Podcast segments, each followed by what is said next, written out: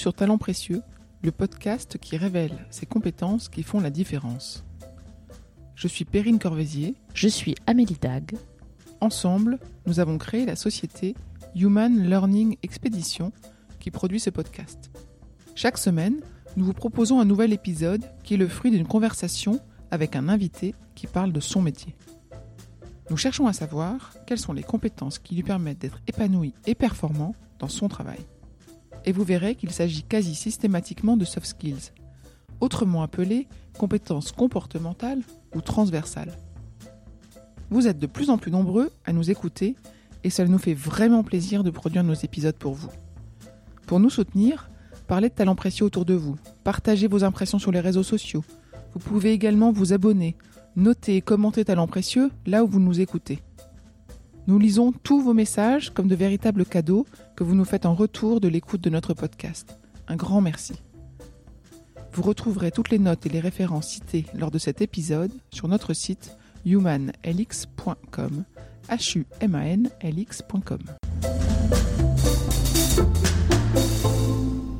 Aujourd'hui, c'est cool d'être entrepreneur. Ça fait la une des magazines, on a l'impression que les entrepreneurs sont des rockstars, etc. Je rappelle que il y a un peu moins de 20 ans, quand on disait en société je suis entrepreneur, ça voulait dire je suis inemployable.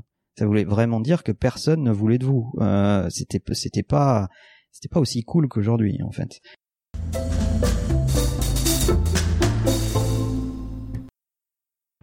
Dans cet épisode de Talents précieux, nous avons interviewé Manuel Diaz, fondateur d'Imakina, une agence de communication indépendante full service.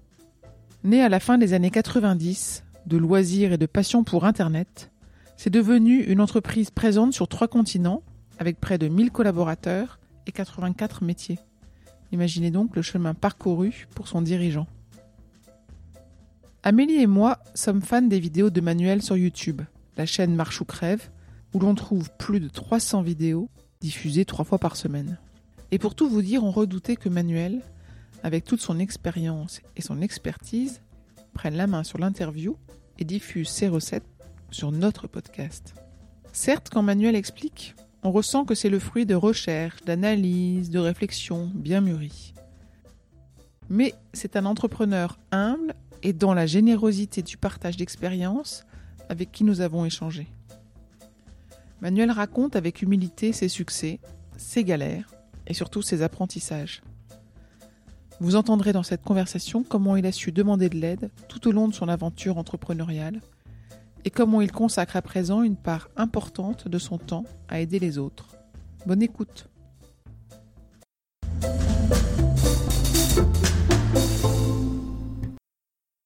Manuel, bonjour. Bonjour. Merci de nous recevoir dans vos superbes locaux de Paris. Merci à vous. Chez Imakina. Est-ce que vous pouvez nous dire en quoi consiste votre métier, s'il vous plaît? C'est ambitieux de résumer ça en peu de temps, mais on va dire que euh, notre métier depuis euh, un peu plus de 22 ans, c'est de accompagner des clients dans l'appréhension de ce qu'il y a de nouveau autour du web, des technologies web et des plateformes web. Donc on on les aide à comprendre les enjeux sur d'un point de vue stratégique, à traduire ça dans leur business, et puis ensuite on va fabriquer les, les plateformes euh, web, mobile, euh, multi-channel, euh, qui vont leur permettre de faire plus et mieux de, de business euh, avec leurs euh, clients et des fois même euh, avec leurs collaborateurs. D'accord. Donc vos clients sont des grosses boîtes, des moyennes, d'un secteur particulier ou? Alors on a beaucoup de clients qui sont plutôt des, des grandes marques, des grands retailers. a des gens comme Nike, des gens comme euh, la marque Karl Lagerfeld comme Audi, comme euh, Volkswagen, comme Porsche euh, dans l'automobile, mais mais plein d'autres comme Pierre Hardy dans la mode, qui est proche du groupe Hermès, comme la Maison La Durée, etc. Voilà, c'est c'est c'est c'est plutôt des acteurs comme ça, mais en fait, qu'on regarde dans les dossiers, nous, c'est pas tellement la taille de la boîte, c'est plutôt le niveau d'ambition du projet. Donc, il nous arrive d'avoir des, des, des toutes petites structures, mais qui ont un niveau d'ambition euh, très fort et qui leur demande d'aller très vite et donc de se de, de s'injecter un peu en intraveineuse euh, de des équipes supplémentaires et de l'expérience euh, parfois même avant de réinternaliser cette compétence et on, on sait plutôt bien faire ça. Vous êtes présent dans plein de pays, je crois, c'est ça? Oui, on est présent dans plus de 17 pays. Donc aujourd'hui, l'épine dorsale d'Imakina, c'est l'Europe, l'Europe continentale. Donc euh, pour faire simple, on va dire que de la Suède à la Turquie, vous avez à peu près un Imakina partout. Euh, et puis ensuite, on a à travers notre réseau euh, des jambes à l'international, en Asie, en Chine, en Asie Pacifique, au Japon et aux États-Unis, avec un bureau à New York en particulier. D'accord. Le profil de vos collaborateurs, c'est quoi? Ça va du, du commercial, j'imagine, au... Alors, on, alors, celui qui fait? Non, pas de commerciaux. Chez nous, on est très heureux et fiers de dire qu'on est une agence dans laquelle il n'y a pas de commercial. Donc nous, on a, on a rien à vous vendre. Euh, ce qu'on essaye, c'est de résoudre une partie de vos problèmes. Donc la première interaction que vous pouvez avoir avec l'agence euh, va être avec un consultant, euh, des gens qui ont euh, l'habitude de comprendre des secteurs, de comprendre où sont les points de friction dans ces secteurs et euh, euh, peuvent avoir des idées pour vous aider à mieux faire euh, ou à faire plus vite.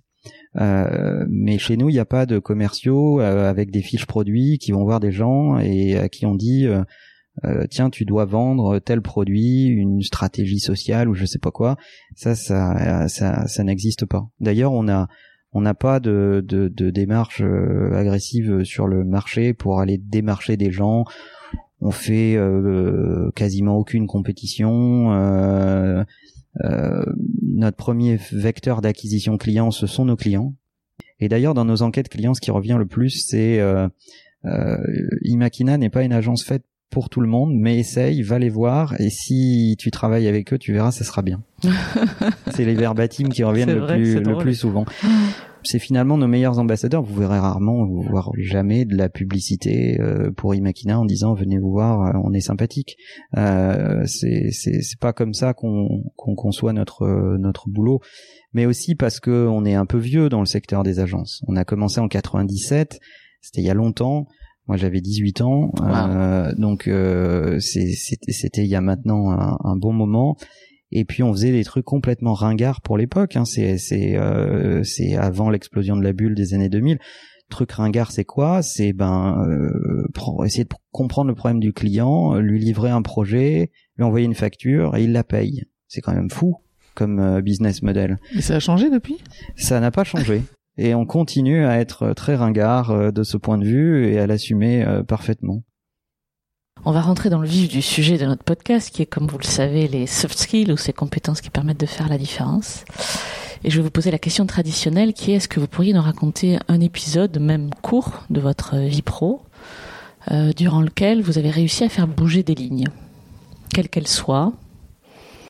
Il y en aurait beaucoup, mais euh, on va dire un épisode qui est arrivé assez tôt euh, dans, dans la vie de l'agence. J'essaye de me rappeler des dates, mais on dirait je, à vue de nez comme ça, je dirais que c'était euh, au bout de quatre ans, donc euh, on devait être dans les années 2001, 2002, quelque chose comme ça.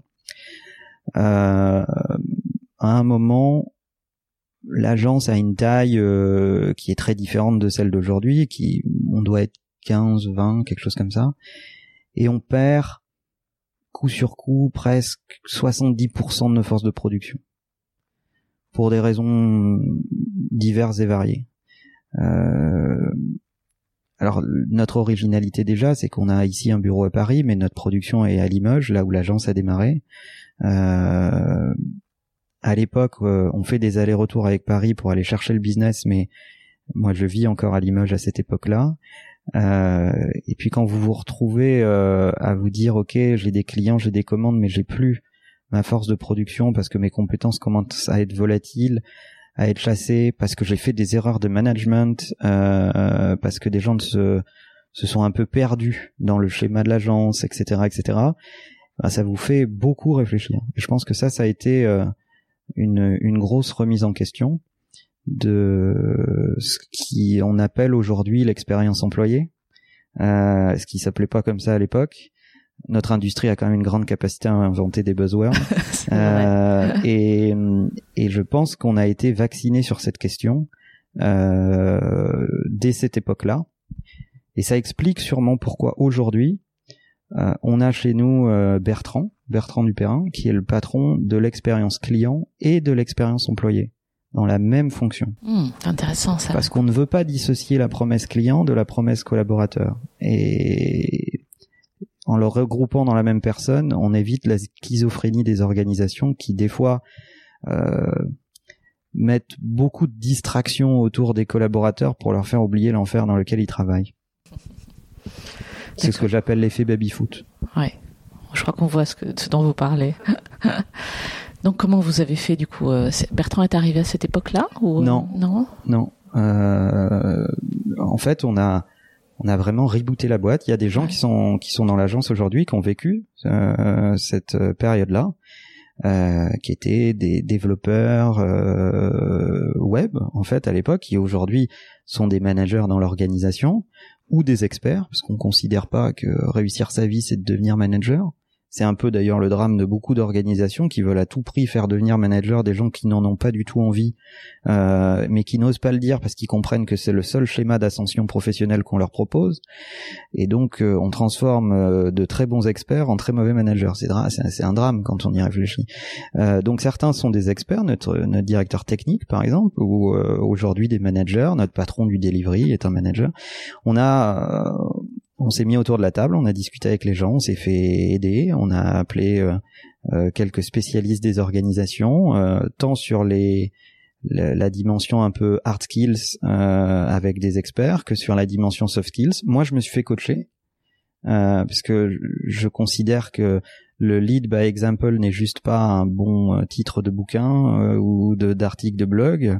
Et euh, donc, euh, je me suis tourné vers l'association française de coaching. J'ai trouvé un coach. euh, on a travaillé quelques quelques années ensemble. C'est toujours mon coach d'ailleurs. Et on se voit moins, mais on se voit quand c'est nécessaire. Et et ça a permis, je pense. de, de, de vraiment repenser la façon dont l'organisation procédait à euh, la mise en œuvre des projets euh, et, euh, et à travailler sur ce, sur notre why en fait quoi. Comment vous avez fait ça? Est-ce qu'il y a eu, il y a eu un déclic? À un moment vous vous êtes dit, faut que j'aille chercher dehors de l'aide Parce qu'il y a eu un événement particulier qui vous a amené à ça? Ben c'est essentiellement ce, ce ce coup de tonnerre sur la perte d'équipe qui qui partait pour des pour des raisons euh, qu'on n'avait pas vu venir et je Mhm. pense que le job d'un leader c'est de voir venir les choses donc euh, quand on les voit pas venir c'est qu'on est un mauvais leader donc il faut se remettre en question D'accord. Moi, je me suis juré du jamais plus. J'entends là une capacité à aller chercher de l'aide, euh, une, une sacrée dose d'humilité aussi. euh, Est-ce que c'est des choses que vous avez en vous depuis toujours? Est-ce que vous vous êtes rendu compte de ces compétences-là à cette, à ce, à cette époque-là? Bah, moi, j'étais pas euh, prédestiné à être entrepreneur. Euh, on- on- je crée l'agence quand j'ai 18 ans avec mon frère. euh, qui lui préparait un CAPES d'espagnol. Donc ni l'un ni l'autre n'étions préparés à devenir passé, entrepreneur. C'est c'est euh, c'est c'est la magie d'Internet. C'est-à-dire qu'à cette époque-là, il faut se souvenir que beaucoup se sont projetés dans une carrière entrepreneuriale alors qu'ils n'étaient pas prévus pour euh, pour devenir des entrepreneurs euh, et qui sont aujourd'hui des grands des grands noms du web. Moi, j'ai connu euh, Loïc Lemeur, hébergeur de site web. euh, euh, voilà, Jean-Michel Billot m'a tenu la main pour mes premiers voyages de, de découverte aux États-Unis avec l'Aftel, l'atelier BNP Paribas, etc. Euh, donc euh, vrai. je me souviens de cette époque. Donc il y a plein de gens qui qui ont vu, qui étaient avaient peut-être une, une envie ou une appétence pour les technologies et qui se sont dit, bah en fait, pour faire de ma passion mon métier, il faut que je devienne entrepreneur. Aujourd'hui, c'est cool d'être entrepreneur. Ça fait la une des magazines. On a l'impression que les entrepreneurs sont des rockstars, etc. Je rappelle que il y a un peu moins de 20 ans, quand on disait en société je suis entrepreneur, ça voulait dire je suis inemployable. Ça voulait vraiment dire que personne ne voulait de vous. Euh, c'était c'était pas c'était pas aussi cool qu'aujourd'hui en fait. Mhm. Euh, depuis euh, la vallée est passée par là, euh, un mec a mis un hoodie, euh, a fabriqué un succès planétaire et, et a fait rêver plein de gens. Bon, et d'autres, hein. mais mais on a découvert les vertus de l'entrepreneuriat. donc quand on n'est pas programmé pour faire ça, eh ben on fonctionne avec, je pense, un certain nombre de moteurs. Le premier, c'est c'est c'est le complexe d'illégitimité euh, par rapport à des gens qui ont fait euh, des écoles de commerce ou autres, etc. Donc euh, ça vous oblige à plus travailler, ça vous oblige à être à la hauteur. Quand vous rencontrez des dirigeants qui se posent des questions vis-à-vis du web, eh ben, il faut être au niveau mmh. de ces dirigeants-là. Donc vous devez travailler plus que la moyenne. Travailler certes dans votre entreprise, mais travailler la culture générale que vous n'avez pas acquise quand, quand dans, dans vos études en fait. Donc faut travailler plus. Euh, et puis euh, et puis aussi ça vous met euh, face à vos limites. Donc ça vous oblige à vous tourner vers d'autres qui sont plus équipés que vous et qui acceptent de vous aider ou de vous passer de la connaissance et de l'expérience. Et puis on fait un métier dans lequel il y a tellement de complexité. Vous me parliez des métiers dans l'agence.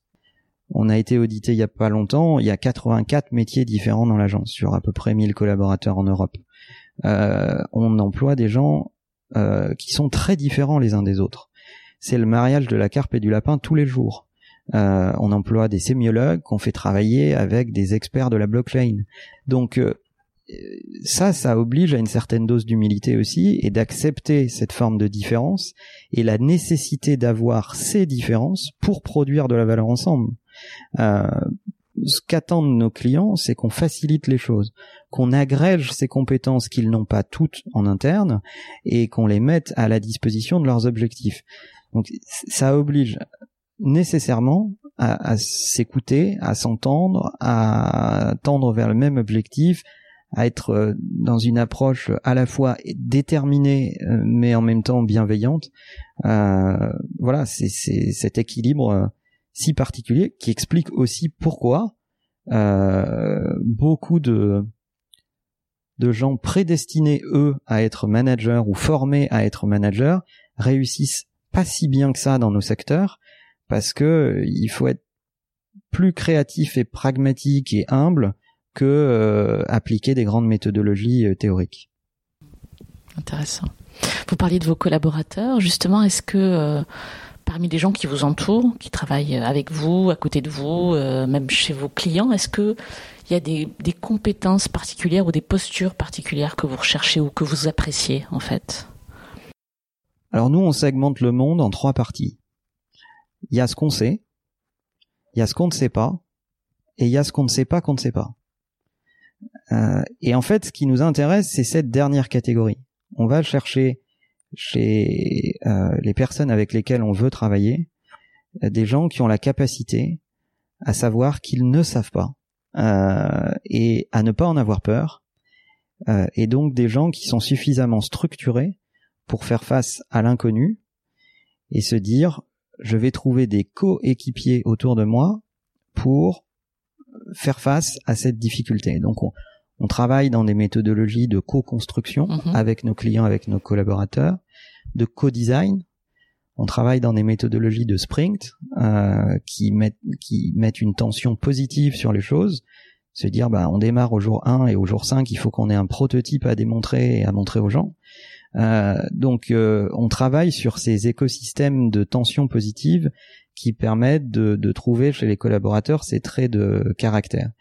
Et puis enfin, on est chez Imakina dans une, dans euh, comme j'ai l'habitude de le dire en interne, on est dans une entreprise où, le créateur n'est pas encore mort, à la différence de beaucoup de maisons de luxe. Alors il faut le supporter. C'est un peu comme vivre avec sa belle-mère ah, toute la journée. Euh, et donc euh, j'essaye quand même de veiller à deux trois choses qui me tiennent particulièrement à cœur. Et je considère qu'on n'emploie pas des gens pour leur dire ce qu'ils ont à faire, mais on emploie des gens pour qu'ils contribuent au projet. Euh, donc, euh, dans les traits de caractère qu'on recherche, c'est une certaine capacité de contribution, voire euh, euh, une capacité d'indignation face à un certain nombre de situations pour faire entendre sa voix. Et on considère que c'est pas le, la position des gens dans l'organisation qui doit définir s'ils sont entendus ou pas, c'est la qualité des idées, c'est la qualité des contributions. Donc nous, on est dans des débats permanents sur est-ce que cette idée est meilleure que celle-là, etc. Donc C'est ça les traits de caractère qu'on recherche. Est-ce que vous arrivez à les déceler en période d'entretien ou en phase de recrutement ou est-ce que vous prenez des paris sur des gens en vous disant bon, d'après ce qu'il a fait, d'après ce que je sens de lui, ça devrait coller? Alors euh, c'est certainement le, la chose la plus difficile euh, qu'on fait tous les jours. C'est-à-dire qu'il y a, il y a des tonnes d'entrepreneurs qui disent ah, la, la conquête, l'international, euh, scaler, devenir plus grand, etc. Alors tout ça, c'est des enjeux et c'est vrai, c'est pas simple. Hein. On va se dire la vérité, c'est pas simple. Mais le plus difficile, de mon point de vue, c'est recruter. C'est vraiment euh, recruter. Alors avec le temps, oui, euh, on a des habitudes et puis on essaye de, on recrute sans CV. Euh, enfin, c'est pas les c'est pas les études qui nous intéressent. Euh, c'est plutôt le, le, le, projet. On fait des tests euh, techniques in situ. Mhm. On implique les collaborateurs de l'agence pour qu'ils discutent avec les, les, les, les, gens qui postulent chez nous. On va passer par des phases où on va même essayer de, de noircir le tableau pour vérifier qu'il y a une véritable détermination chez les gens à, à, à nous rejoindre. On va aussi utiliser des outils un outil qu'on aime beaucoup, qui est l'outil euh, du Predictive Index, qui est utilisé par le, BCG, euh, qui, qui, permet aussi de, de, déceler des traits de comportement, c'est-à-dire de dépasser la question des hard skills. Les hard skills, c'est c'est la condition nécessaire pour se rencontrer. La différence va se faire sur tout le reste. Je passe mon temps à, à, à dire au... Alors, chaque nouvelle personne qui est recrutée euh, dans, dans l'équipe, euh, je, je la rencontre après avoir été recruté. C'est pas du tout moi qui prends la, décision de recrutement, c'est les pairs, c'est les équipes de proximité. Et souvent, une des premières choses que, que, que je leur dis dans les, dans, dans les minutes qu'on partage, c'est de leur dire ce que vous savez, il y a des tonnes d'autres gens sur la planète qui le savent aussi. Qui vous êtes, ça va être beaucoup plus unique. Il faut que vous combiniez ce que vous savez avec qui vous êtes. Et c'est ce qui fera euh, votre unicité et votre euh, valeur ajoutée. Et et c'est vraiment ça qu'on cherche. J'ai compris que vous aviez démarré très très très tôt. 18 ans, ça me paraît dingue, moi. À 18 ans, j'étais incapable de, de, monter quoi que ce soit, je crois. Même dans le web. Est-ce qu'il y a des choses aujourd'hui, avec le recul, dont vous dites que vous auriez aimé les savoir plus tôt, les connaître plus tôt, en termes de savoir-faire ou de savoir-être d'ailleurs hein Plein. J'ai même fait une vidéo dessus. Ah. Ce que j'aurais aimé savoir il y a 20 ans. On, la mettra, on la remettra en lien. Mais euh, oui, oui, évidemment, plein. Euh, il y a plein de choses où je me dis, euh, si tu avais été un peu moins con, ça se serait certainement passé différemment. mais en même temps, il faut pas les regretter parce que c'est aussi ce parcours, ce chemin et ces embûches qui ont permis de s'adapter, de tomber, de se relever, d'essayer encore, de retomber, etc. Moi, je suis moins intéressé par la destination que par le chemin. C'est plus ça qui m'intéresse. C'est ce qui fait de moi un entrepreneur et pas un patron. Moi, gérer un business qui tourne, ça ne m'intéresse pas du tout. Faire de l'optimisation euh, du boulon de 12 à serrer de deux barres de plus sur la machine pour espérer avoir euh, 0,3% de productivité en plus dans à tel endroit. Sincèrement, il y a des gens qui font ça euh, admirablement bien et on en a besoin, mais, mais, mais c'est pas moi. Euh, moi, je me sens responsable dans l'entreprise euh, de comprendre le marché, les problématiques de de nos clients, la, la façon dont le marché évolue. Notre marché, il a beaucoup bougé. Il y a 20 ans, on fabriquait des pages web avec des technologies assez basiques. Aujourd'hui, on est à l'ère de la big data, de l'intelligence artificielle de l'automatisation de processus, euh, de l'omni-channel business, etc., etc. Donc notre, donc notre métier, il a beaucoup évolué. Moi, ma responsabilité, c'est de lire ce marché et d'essayer d'anticiper ce qui se passe dessus avec euh, les collaborateurs, mes associés, etc. Et de et de prendre, on l'espère, les, les, les, bonnes directions, les, les, bons virages et de les appréhender correctement. Comment est-ce que vous essayez de lire ce marché justement? En passant mon temps de façon assez obsessionnelle à observer ce qu'on a autour de nous. Si un jour euh, euh vous ouvrez un journal et qu'on vous dit que je suis en garde à vue euh, parce que j'étais à la sortie d'une école, c'est pas pour des raisons de mœurs, c'est parce que je veux savoir ce que les gens font avec Snapchat et si on comprend pas les ados euh, aujourd'hui, on peut pas conseiller correctement un Coca-Cola ou un autre euh, qui est une marque qui a pour cible ce segment-là. Donc c'est une anthropologie de tous les instants tournée vers le marché externe, donc les consommateurs, nos, nos, us et coutumes, nos habitudes, la façon dont on vit les uns et les autres avec les technologies qui nous entourent, et dont on tire une espèce d'obsession. Vous voyez autour de moi un MacBook, un iPhone, un iPad. J'en suis navré moi-même. Sur 20 cm carrés. C'est ça. c'est un euh, Apple Store en fait, c'est ça, ce bureau. mais euh, mais c'est aussi tourné vers les collaborateurs, c'est-à-dire, euh, je pense qu'aujourd'hui, euh, on attend autre chose dans sa relation au travail. Les générations d'aujourd'hui sont pas du tout dans le même rapport au travail que les générations qu'on embauchait il y a 15 ou 20 ans. Euh, ils sont à la fois plus exigeants et parfois même un peu désabusés. C'est un si je devais leur faire un reproche d'ailleurs, c'est de pas y mettre suffisamment euh, d'espoir, euh, d'être un peu moins fataliste, mais on comprend que euh, leurs parents et leurs grands frères ont été maltraités, qui plus est en France, dans un marché du travail complexe. Euh, le rapport au, au, travail et au temps de travail est un sujet euh, de société en France, euh, là où il l'est moins dans d'autres pays d'Europe. donc on, on, comprend ce rapport particulier qu'ils peuvent avoir avec le travail, mais par contre, ce que je constate, c'est que on voit des gens de plus en plus passionnés, de plus en plus précoces. L'autre jour, j'ai reçu un, un, un, message direct sur Twitter euh, d'un jeune garçon qui me dit ah tiens regarde j'ai développé ça une app mobile euh, etc que je ne connais pas hein, euh, et euh, qui voit un peu les contenus que je partage etc je vais voir je trouve ça super pro. Puis j'avance dans la conversation et je me rends compte qu'il a 11 ans. Euh, et je m'apprêtais à, à l'envoyer justement à Bertrand notre fameux Bertrand de l'expérience employée en lui disant mais il faut, faut qu'on le rencontre, faut qu'on le voit, invite-le, euh, etc. Et là, je me dis, ah non, c'est trop tôt, là, quand même. Qu'on voit ses parents, là. voilà. Euh, donc, euh, oui, il y a de la précocité, il y a beaucoup de passion, mais il y a, il y a aussi une autre forme d'exigence dans le rapport au travail. Il faut euh, donner du sens à ce qu'on fait, il faut euh, leur permettre d'avoir des projets qui servent aussi leur propre, leur propre challenge, donner des marqueurs de confiance créer certes cette exigence, mais aussi cet écosystème de sécurité psychologique qui permet de prendre des risques, de dédramatiser l'échec. Donc le fait de travailler en sprint sur des petites itérations de quelques jours et à la fin d'un sprint se dire on s'est planté, ça marche pas, ben c'est pas très grave en fait parce qu'on a le sprint d'après pour corriger. Donc tout, toute cette façon de manager le travail et de l'organiser, je pense, nous permet de d'être plus liés à ce qu'attendent euh, les générations euh, qu'on doit qu'on doit recruter aujourd'hui. Et puis il faut comprendre que dans nos métiers, c'est eux qui ont le pouvoir. Hein. C'est eux qui choisissent où ils vont aller travailler. Ils sont dans, dans, dans le numérique au sens large. Euh, on, est quand même ultra sous-staffé. Il y a, y a, on cherche des, des gens en permanence en fait. Et euh, et c'est d'ailleurs difficile d'en trouver.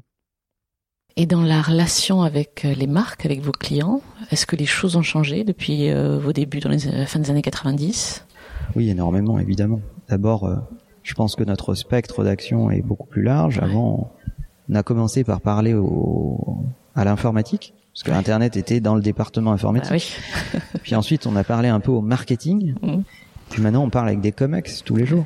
Mm. Donc euh, des CEO, des DG, des grands capitaines d'industrie qui se disent euh, comment euh, je vais passer à cette étape, ce virage, euh, ce niveau. Et il faut être capable de servir toute la chaîne de, de, de ces enjeux. Et c'est un peu ça la typicité d'Imakina, c'est c'est d'avoir à la fois les enjeux, la capacité à parler de business et de business model, et en même temps d'exécuter, ce qui crée une grande simplicité pour les décideurs, parce que si quelque chose ne marche pas, vous savez sur quel tête il faut taper euh, plutôt que d'avoir des, une, une, myriade de prestataires qui se renvoient les responsabilités, ce qui n'est pas très lisible pour un décideur, ce que je comprends bien. Euh, donc oui, notre métier, il a énormément changé, énormément changé, et, et c'est positif et c'est même passionnant parce que parce qu'il change tous les jours. Qui sait euh, ce qui va se passer demain avec les crypto-monnaies? C'est passionnant. On sait qu'on ne sait pas mais on sait qu'on va devoir euh, dealer avec ce sujet et être créatif et aider nos clients à en faire un avantage concurrentiel. c'est la raison pour laquelle je continue à faire ce métier au bout de 22 ans. C'est parce que j'ai pas l'impression de faire le même euh, presque chaque semestre. On a tous en tête, enfin nous en tout cas, on a en tête le nom d'une personne qui nous a impressionné dans notre vie professionnelle ou qui nous impressionne encore. C'est peut-être votre cas. Sans forcément nous dire qui est cette personne, est-ce que vous pourriez nous dire ce qu'elle fait ou ce qu'elle faisait de différent ou surtout comment elle le faisait Il y a, y, a, y a, plein de gens qui, qui, euh, qui guident euh, beaucoup euh, ma pensée ou ma façon d'appréhender les choses c'est complètement bateau de le dire, mais ça a été ma première rencontre la plus la plus forte quand j'ai commencé à être en âge de comprendre. Donc on est en 1984 à peu près. C'est le Mac, c'est Apple. Ouais. Tout change.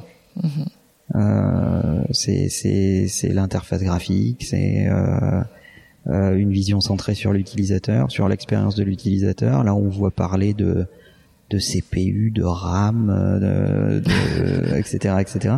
Donc ça, ça m'a, ça m'a profondément guidé. Euh, le mariage de la technologie et du design, mais du, du design au sens premier du terme, c'est-à-dire au sens de la conception, pas au sens esthétique uniquement.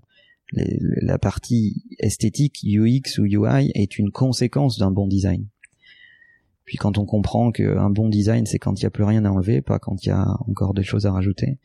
Euh, donc ça, ça m'a, ça m'a profondément marqué. Euh, et puis après, il y a des rencontres. Euh, on a été l'agence de, de, Business Objects pendant plus de dix ans. Bernard Liotto, le fondateur de Business Objects, qui, qui a eu cette vision de dire euh, il faut transformer la donnée en intelligence puis en profit. Il en a fait un bouquin qui est toujours d'actualité, donc je vous conseille la lecture si on peut encore le trouver. Et, euh, et aujourd'hui, on nous parle de big data, mais en fait, euh, bah oui, c'est un Français qui a construit un leader mondial de la business intelligence et, euh, et qui euh, qui l'a amené très haut. Ça, ça m'a beaucoup marqué. Euh, et ensuite, on parlait d'industrie du luxe. C'est une industrie que j'aime bien parce que c'est une industrie de l'excellence et du savoir-faire.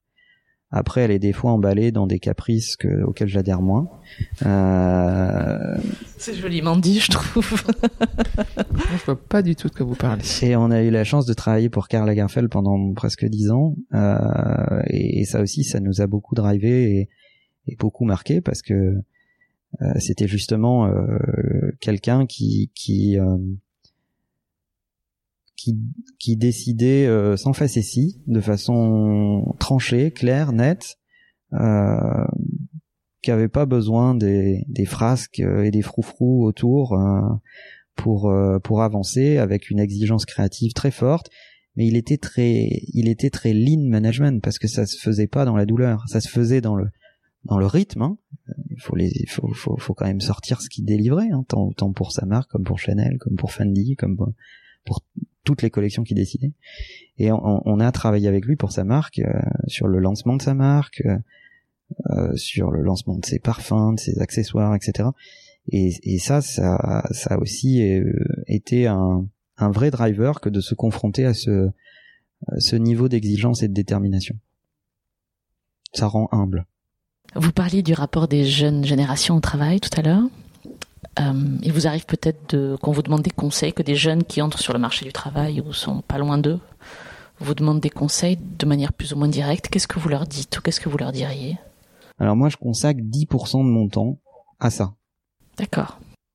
Alors de façon différente, euh, en intervenant euh, dans certaines écoles, en faisant des conférences publiques gratuites justement pour les publics les plus les plus jeunes qui sont en train de se poser des questions sur leur orientation en recevant de jeunes entrepreneurs, vous m'avez posé la question qui a compté pour vous? Je pense que si des gens dans leur vie n'avaient pas un moment donné un peu de leur temps pour m'aider, j'aurais pas pu atteindre ce qu'on est en train de faire aujourd'hui tous les jours. Donc je considère qu'on a une responsabilité, c'est de rendre euh, et de transmettre. Donc euh, donc oui, je reçois des jeunes entrepreneurs, euh, on discute, euh, voilà il y aurait beaucoup de choses à leur dire et j'essaye de le leur dire deux fois par semaine sur ma chaîne YouTube en leur donnant des conseils. Euh, et encore une fois, ce ne sont pas des vérités, ce sont juste des choses euh, auxquels j'ai été confronté, qui ont peut-être marché ici et qui, qui marcheront pas ailleurs. Euh, mais, mais ma façon de, de, de contribuer, euh, c'est d'être le plus accessible possible, de répondre moi-même, de publier du contenu euh, deux fois par semaine euh, sur internet qui est entièrement gratuit, pas monétisé et qui parce que c'est la façon la plus industrielle que j'ai trouvé de toucher le, le, plus de nombre de personnes sans avoir à faire le, le, perroquet parce que souvent les mêmes questions reviennent, etc. Voilà, c'est un peu ma façon d'adresser cette question. je sais pas si c'est la meilleure. Puis j'ai écrit un livre aussi qui était, mais c'était aussi pour moi. Euh, c'était aussi, c'était pour les autres, mais c'était aussi pour moi. Je pense que c'était, euh, c'était aussi important de transmettre euh, un bout de cette histoire et des questions dont, qu'on a pu se poser, la façon dont on regarde le monde et sa transformation. Vous disiez qu'il y a des questions qui reviennent. Il y en a une en particulier à laquelle vous pensez là alors maintenant que être start est à la mode, il y en a, il y en a, il y en a plein. Souvent, c'est les mêmes questions. C'est est-ce que je dois lever de l'argent? Oui, non. Est-ce quel est mon business model? Est-ce que je dois monétiser vite? Et je me rends compte que souvent, les questions liées à l'interne arrivent tard, voire trop tard.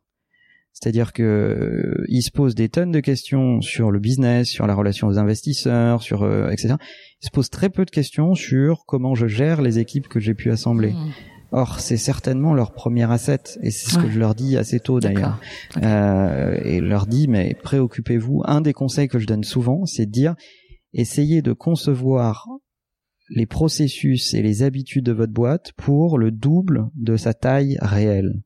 Donc si vous êtes 10, concevez pour 20.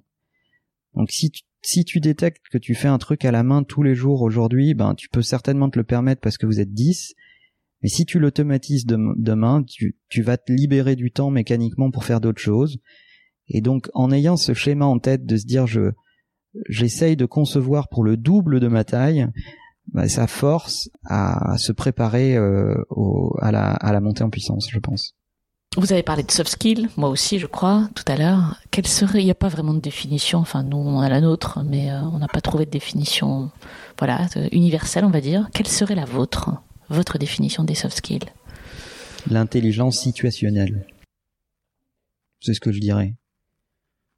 Après, euh, c'est sûrement imparfait et vague, euh, mais ça serait ma, ma définition parce qu'il y a à la fois de la répartie, de l'éducation, euh, de l'attention,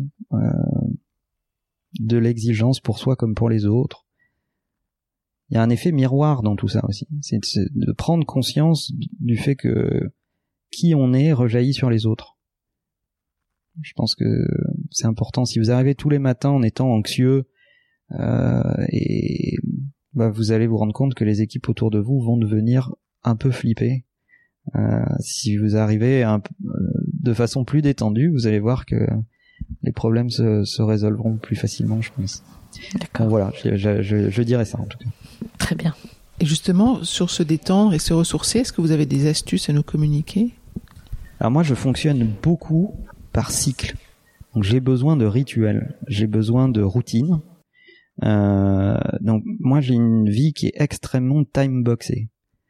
Donc euh, je démarre mes matinées par une heure de sport, une, entre une heure et une heure et demie, tôt. Je suis moi j'aime, je suis plutôt un matinal, donc euh, à 6 heures je fais une heure et quart de sport, je prends mon premier rendez-vous en face de ma salle de sport, ensuite je marche à pied jusqu'au bureau parce que j'ai 20 minutes pour euh, me mettre en route, euh, réfléchir à ce que je vais faire. Euh, et puis après j'ai des j'ai des méthodes. Je donne des rendez-vous en général de 20 minutes sur des sujets internes de 7 minutes parce que c'est c'est suffisamment long pour approcher des sujets. Euh, je prends aucun déjeuner client. Je considère que c'est pas le meilleur moment. On déjeune avec des gens qu'on aime bien et avec lesquels on va partager autre chose. Alors, en fait, les gens en arrivent à faire du déjeuner business parce que justement ils ont pas de time boxé le reste de la journée. Euh, mais souvent c'est pas par choix. Donc je préfère euh, réserver mes déjeuners justement aux collaborateurs. Je préfère déjeuner avec des gens des équipes que j'ai pas vu depuis longtemps, avec lesquels j'ai besoin de raccrocher les wagons, de savoir où ils en sont, etc. Ça c'est plus utile. Et puis je coupe ma, journée assez tôt. Donc j'essaye de rentrer chez moi pour 19h au plus tard. Et là, je rentre dans un sas qui n'est plus le travail, euh, qui, est, qui, est, ma vie privée, et puis je vais rejeter un œil un peu plus tard dans la soirée euh, sur, euh, sur ce qui s'est passé. Et j'ai besoin de ces routines pour être performant. Qu'est-ce qu'on peut vous souhaiter pour la suite de votre parcours? De, de, de, continuer à s'amuser, à être créatif, euh, à produire de la valeur euh, pour euh, nos clients et nos équipes. surtout pas de routine, de, enfin surtout pas d'habitudes, de mauvaises habitudes. De continuer à être surpris par l'industrie qu'est la nôtre. de continuer à ne pas savoir, mais à beaucoup travailler pour en savoir un peu plus et accepter qu'une fois qu'on en sait un peu plus, cette connaissance est datée, elle vaut plus grand chose et qu'il faut revenir au début. Euh, voilà, c'est toutes ces choses-là. Merci. Est-ce qu'il y a euh, quelque chose qu'on n'aurait pas abordé, que cette conversation, à laquelle cette conversation vous fait penser, que vous aimeriez ajouter là? Non, je pense pas. Je pense qu'on a fait un bon tour d'horizon. Ok. Bah, écoutez, merci beaucoup. Merci, merci. à vous. Merci.